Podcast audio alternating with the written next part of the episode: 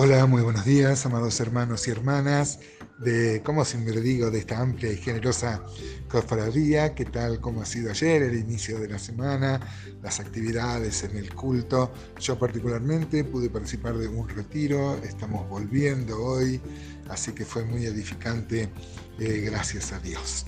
Em, hoy vamos a comenzar el capítulo 12 y acá otra vez Zacarías mira hacia el futuro un momento, luego de que habló en el capítulo 11, recordarán ayer, de que los judíos van a reconocer un Mesías que va a ser el anticristo. Bueno, también ese anticristo va a conseguir que todo el mundo se ponga contra Jerusalén y contra el pueblo judío. Es increíble cómo en el Antiguo Testamento eh, Zacarías pudo vislumbrar, bueno, increíble, es creíble sabiendo que era un profeta de Dios. Y él, y él va a hablar sobre Jerusalén y va a hablar de un asedio mundial. Las guerras que hemos tenido contra Irak, por ejemplo, o contra otros países árabes, eh, muchas veces nos preguntan en dónde está en la escatología esto. Y bueno, pero sirven para probar cómo eh, de buenas a primeras se puede poner al mundo contra un país. Y así le va a pasar a Jerusalén. Jerusalén es una tierra en conflicto permanente. En principio tienen conflicto con los judíos antisionistas que están ahí en Jerusalén. Y también hay un conflicto muy serio con los árabes, hay una disputa por el monte del templo, los judíos lo reclaman para sí y los árabes también lo reclaman para sí. Vamos a leer los primeros cuatro versículos y vamos a tratar de sacar algunas aplicaciones espirituales para nosotros, aunque este ya de hecho el saber que es una tierra tan disputada y es una tierra bendita, como decía la antigua canción, tierra bendita y divina, es la de Palestina, donde vivió Jesús.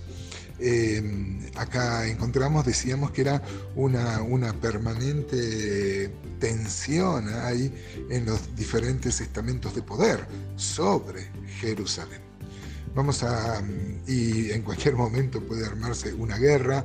Los este, judíos tienen, el Estado judío, el Estado sionista, tiene todos los materiales. Hemos sido advertidos acerca de lo que hizo Gerson Solomon, un, rabino judío que hizo una campaña mundial y se juntaron todos los materiales.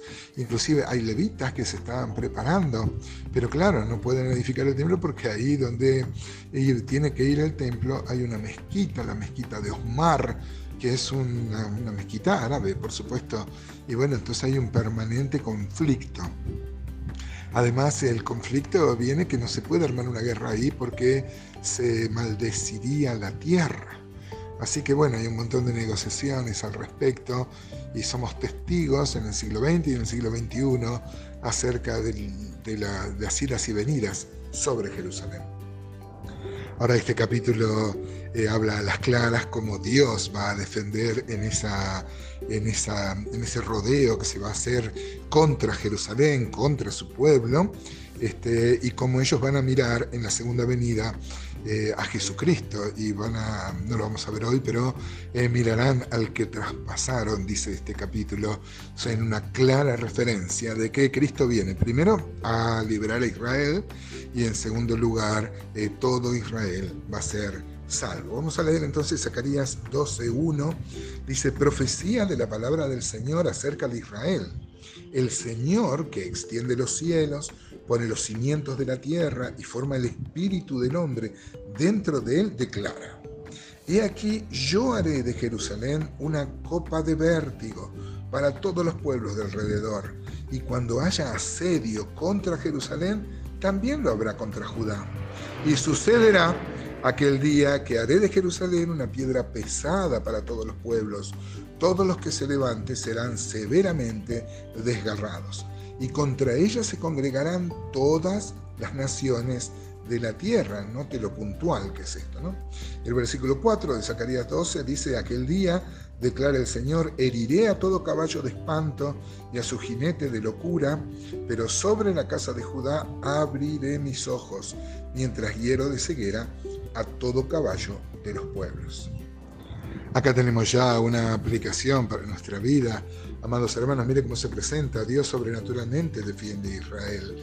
Y podríamos poner nuestro nombre y así nos defiende y defiende nuestra causa, eh, que en este caso es contra el ataque, no contra Jerusalén. Eh, dice profecía de la palabra de Jehová acerca de Israel.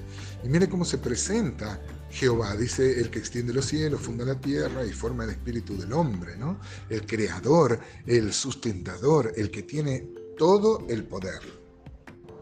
Dijimos que Jerusalén es una tierra de conflicto donde todos reclaman la posesión, ¿no? Los judíos sionistas, los antisionistas, este, y los musulmanes también que reclaman a Jerusalén como su tercera ciudad más sagrada. Pero aunque esto, Jerusalén ni siquiera se menciona ni una sola vez en el Corán. Es una, es una ciudad que se considera el tercer sitio religioso más sagrado en el Islam después de la Meca y la Medina, aunque en el Corán no hay referencias este, a, Jerusalén. Por eso la importancia que tiene para el, Islam Jerusalén, no sé si tiene aval por lo menos en el Corán, ¿no? Y bueno, y, pero a los musulmanes le ha dado la facultad de edificar ahí la cúpula de la roca, y hay, porque ellos dicen que ahí ocurrió dos cosas importantes. Primero, donde Abraham tuvo la intención de ofrecer a Isaac como sacrificio y donde supuestamente Mahoma ascendió al cielo. Aunque, como dijimos, eso no se menciona en el Corán. Se menciona así la ascensión eh, de, Mahoma al cielo, pero no dice que haya sido en Jerusalén. En ese sentido, los, judíos se sienten envalentonados, claro, porque eh, primero que Jerusalén se menciona más de 800 veces en la Biblia. Esta, ciudad es, es, única y Dios le ha otorgado su bendición y protección. Podríamos leer acá el Salmo 132, 13 y 14. La única ciudad por cuya paz se nos manda en el Antiguo Testamento a orar. Eso es lo que dice el Salmo 122, 6. Eh, Dios dice que ha escogido a Jerusalén como un lugar donde ha puesto su nombre para siempre. Eh, bueno, tenemos muchos textos que hablan de esto, Segunda Crónica 6, 6, 6, 33, 7, Salmos 46, 4, 41, 1 al 8, 87, 3. Bueno, este, y se habla que habrá una Jerusalén celestial, ¿no? Hebreos 12, 22. Así que, y dice acá claramente que pondrá a Jerusalén por piedra pesada para todos los pueblos. Hermanos, amados, hermanas, acá encontramos un, un, claro texto y podemos descansar en estas promesas. Dios es fiel a su palabra y cómo va a cuidar a Israel, ese mismo creador y sustentador es aquel que puede cuidar nuestras vidas, puede cuidar nuestro futuro. ¿No te parece un buen pensamiento para que en este lunes nos anime a confiar aún más en este maravilloso Dios?